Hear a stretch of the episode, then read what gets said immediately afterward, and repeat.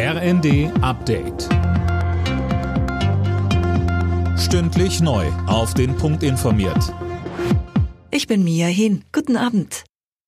Kaum ist der Bahnstreik vorbei, steht in weiten Teilen Deutschlands der nächste Streik ins Haus. Verdi hat für Freitag bundesweit, außer in Bayern, zum Warnstreik im ÖPNV aufgerufen.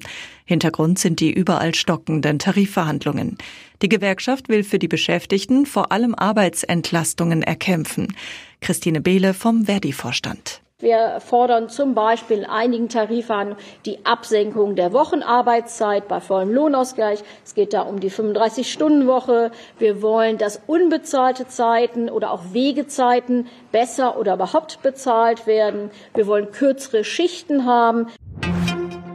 Gewerkschaften und Wirtschaftsverbände haben gemeinsam mit dem Bundespräsidenten ein Zeichen zur Verteidigung der Demokratie gegen Rechtsextremismus gesetzt. In einer gemeinsamen Erklärung heißt es, wir müssen als Standort Deutschland attraktiv bleiben. Jeder müsse sich in unserem Land sicher fühlen. Dafür stehen wir gemeinsam ein. Die KDW Group hat Insolvenz angemeldet. Zu der Gruppe gehört nicht nur das Luxuskaufhaus in Berlin, sondern auch das Alsterhaus in Hamburg und der Oberpollinger in München.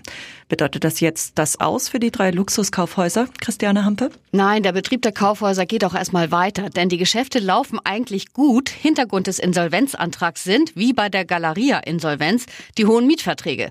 Dadurch ist die KDW-Gruppe in den Sog der Insolvenzserie von Signa geraten. Experten sehen in der Insolvenz dann auch eher eine Chance, die hohen Mietverträge jetzt loszuwerden und sich neu aufzustellen.